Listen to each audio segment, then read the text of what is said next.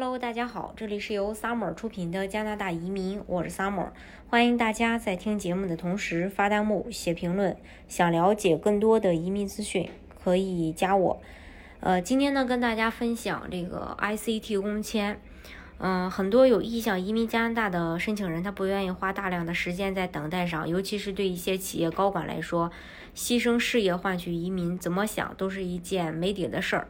于是呢，他会选择 ICT 工签啊来曲线救国。申请人通过申请跨国公司内部派遣工作签证，可以积累海外的工作经验，最终顺利拿到永居，可谓是创业移民两不误。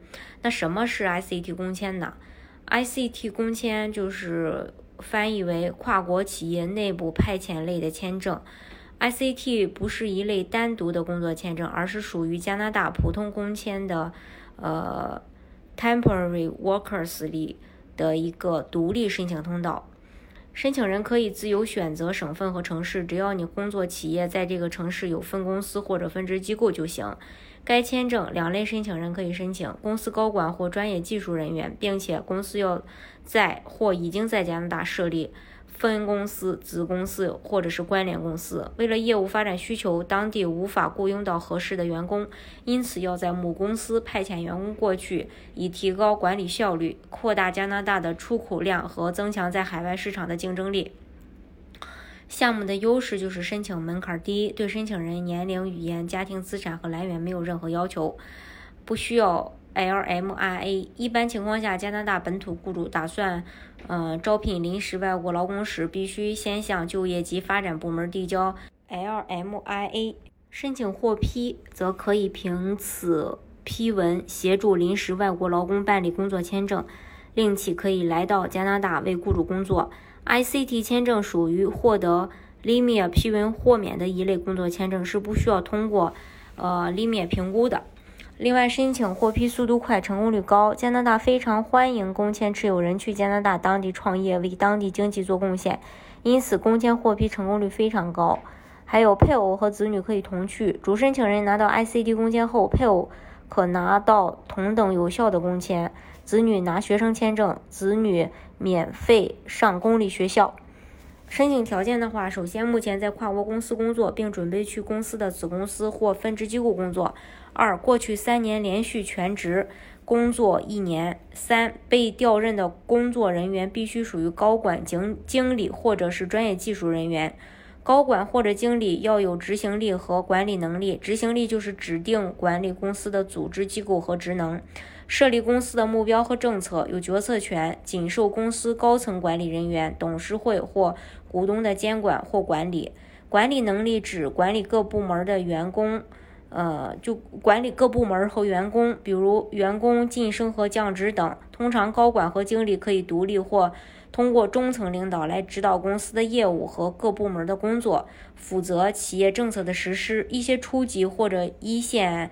管理员工就是公司比较底层的管几个人的小主管或者小经理都不能算是高管，或者只有经理名头，实际上不是做管理工作的人员，不能算在内。公司的总经理或者股东也可以作为高管申请 ICT，前提是他们确实参与公司的实际管理，不仅仅只是投资人。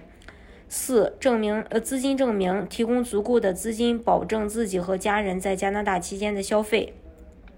五无犯罪记录，身体健康。嗯，首先那个企业申请的条件要要满足几点：一，加拿大分支机构与外国公司必须是具有母公母公司、子公司、分支机构或其他关联的关系，且加拿大分支机构现在或将来会开展业务。二，能提供外国公司正在经营的证明。三、加拿大分支机构在 ICT 持有人在加拿大逗留期间内必须开展业务。四、如果要新成立公司，要证明新公司具备财务能力，才能在加拿大开展业务并向员工提供报酬。五、通常情况下，加拿大的公司必须确保有实际经营场所。六、必须提供切实可行的计划来为新公司配备工作人员。ICT 空间初次签证最多三年，如果是采用到加拿大再开设分公司的形式，最开始是一年，然后再续两年。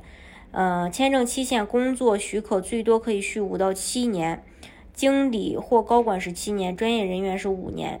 续签的条件就是过去一年中一直在不断提供商品或者服务，加拿大公司和外国公司仍然保持符合要求的关系。